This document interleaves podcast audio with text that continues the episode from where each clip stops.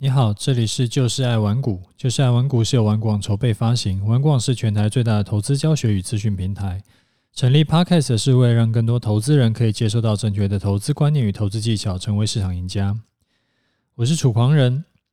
呃，今天呢、因为讲的东西是比较有时效性的，然后因为会涉及到下一次准备进场的这个一些策略的部分，所以说，呃，就原本预计预计要讲的那个就是散户迷思的这个主题，我们就呃这一次先略过。我比较把重点会放在，呃，就是跟你讲说我预计之后的进场的这个一个规划。嗯，好，那我们就直接来讲盘势了哈。就是在连续涨了两天以后啊，就是今天涨了一百七十点，然后上个礼拜五也是大涨嘛，也涨两百多点嘛，然后结果就没想到有那种，诶，突然发现今天是有史以来的。收盘新高，诶，而且这个收盘新高的最有意思的地方是说，它是在一次假跌破之后，然后连续两天的冲高，诶，就就变成收盘新高了。那我觉得这件事情非常有意思啊，就是说一开始啊，你记不记得？就是如果你是啊长期都有在听我节目的的听众，你应该就有注意到说。我一开始在规划这一段的盘整的这一块盘整区间的啊这个走势啊，我那时候是规划说，哎，是走一个向上通道嘛，就是向上斜的通道。然后结果嘞，到上礼拜啊，因为它就是应该要往上走，结果它又又被打下来嘛，所以我说，那是不是上面有一个压力把它往下压了？所以有调整看法。就说，诶，可能不是要走向上通道，而是要改成走一个三角形的收敛。啊，结果到到了三月二十四号、二十五号的时候，竟然连两天的收盘都是跌破三角形收敛的下缘，没有站回来。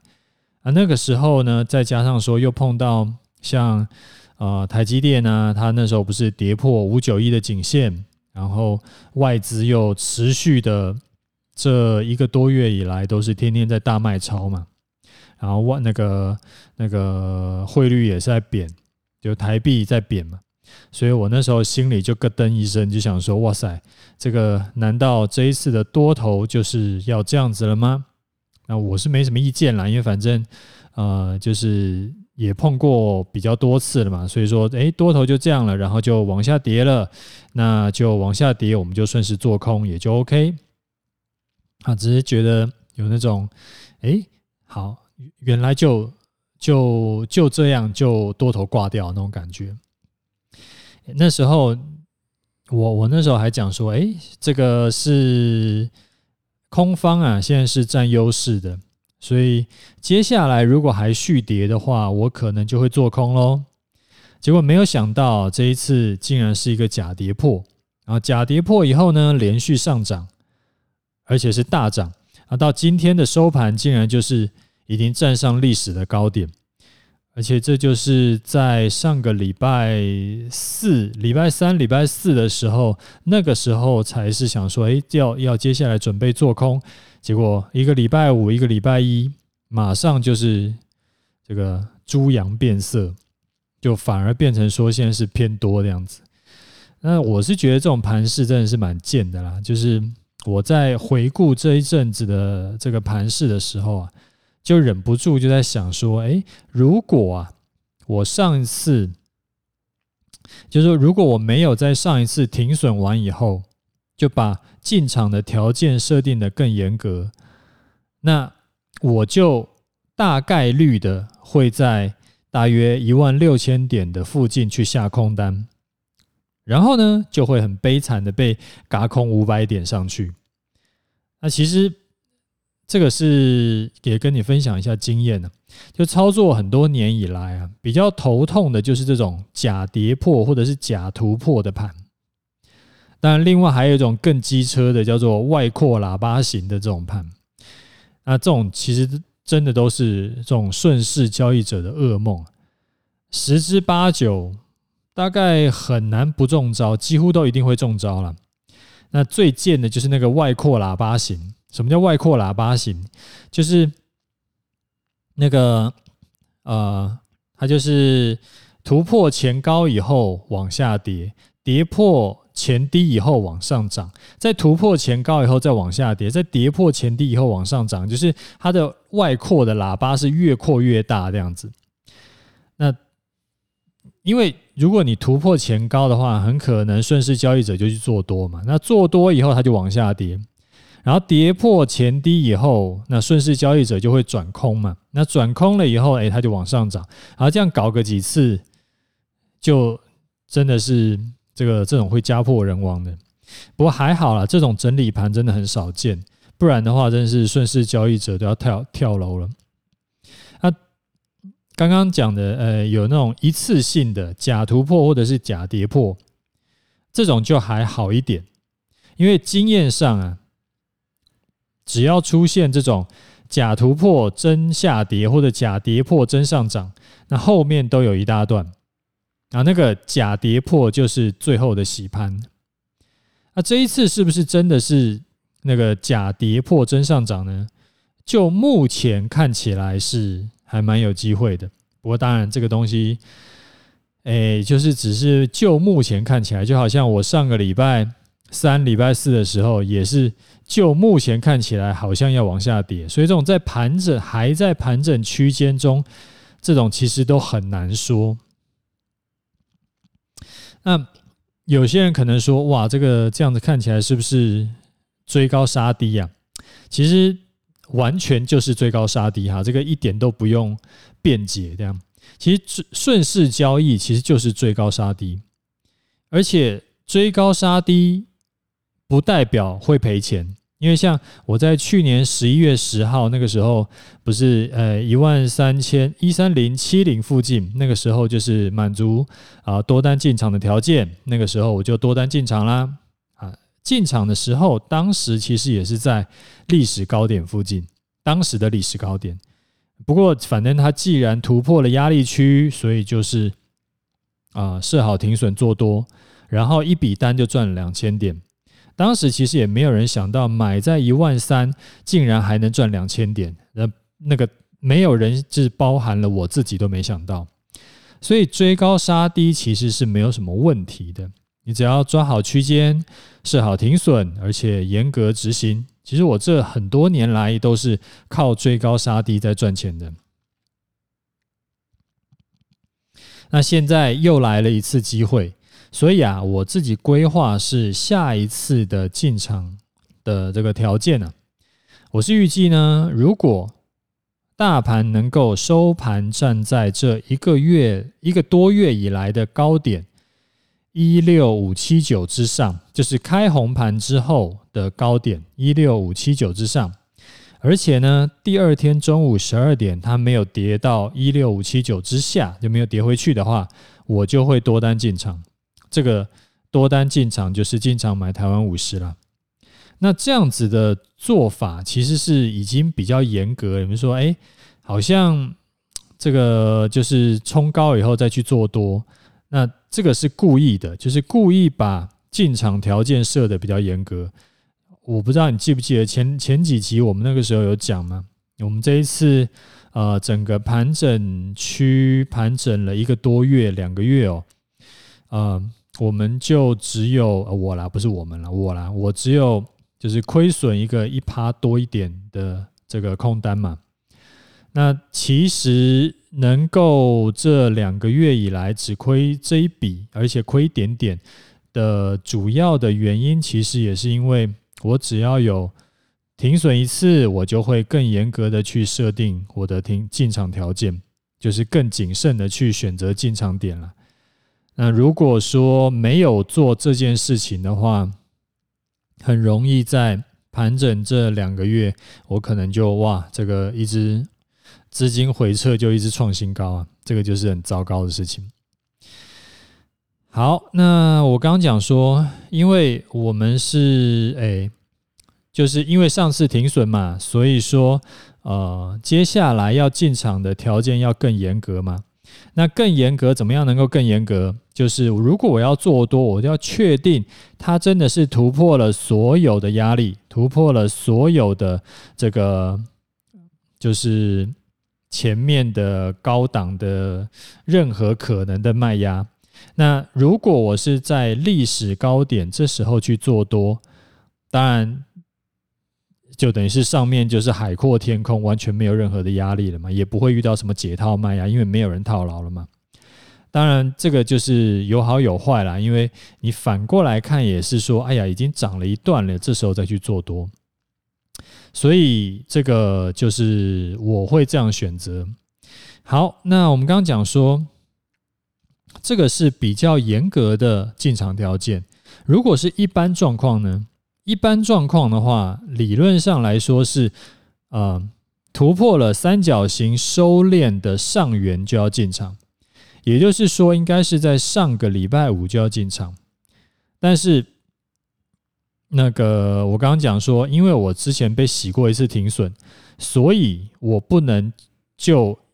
一般的状况去进场，而是要把这个进场条件设得更严格。如果我没有上一次被洗停损的话，我就会在那个呃比较有可能会在突破三角形收敛上缘的时候就进场，啊，这个是也是跟你分享的一个操作的经验。好，那所以呢，如果那今天还没有突破嘛，所以如果明天顺利突破了，那最快最快也是要到周三的中午。我才知道要不要进场，才会决定要不要进场。但如果明天根本没有突破那个一六五七九的话，我们就继续等。另外啊，再跟你说一下，这个也是很多人会来问的。那我就呃趁这一次还没有进场的时候，就先跟你讲一下，就是这两个条件呢，必须要连续成立。就是说，第呃某一天，我不是说今天，我说某一天。成立了第一个条件，就是收盘站上一六五七九以上，下一个交易日它就必须要成立第二个条件，中午十二点不能跌回去，这样才会触发我进场。如果某一天的收盘是站上了一六五七九，隔天中午呢，它就跌回去，那再隔天就要从头来，而不是说某一天站上，呃，收盘站上以后就一直保存着，就是这个是。它这两个条件必须要今天符合第一个，明天要符合第二个，这样才算成立。那如果今天符合第一个，明天没有符合第二个，那就前一天的那个符合第一个条件的也当做没有这回事。下一次要重新成立的话，就又要符合第一个跟第二个条件。这个也是我自己定比较严格的进场规则。那这一次啊，如果明天后天一切顺利，就真的是多单进场了，可能会发生一件比较囧的情况，就是因为很快要碰到清明连假嘛，所以说，呃，假设啊，真的是进场了，那周四的时候，因为周五就放假，然后下礼拜一也放假，所以周四的时候就有比较有可能会遇到节前的卖压，然后而且因为有一些人就会就是。去诶，这什么？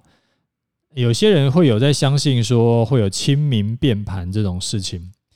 所以说也会更也会引起节前卖压嘛，因为他就不要去经过那个清明节的那段时间。那这一次的进场的多单有可能会短套，就假设一切顺利，真的是后天有进场的话，那这一笔多单有可能会被短套。不过这无所谓啦，因为刚好。这个如果真的是刚好碰上了，那就碰上。那反正停损点设好就不用怕。然后最后再提醒你一下，我分享我的进出场是为了要跟你分享说如何去规划操作策略，而且是如何执行。但是不是为了要让你跟单啊？你要为你自己的操作负责。而且我操作呢，不是每一笔都赚钱哦。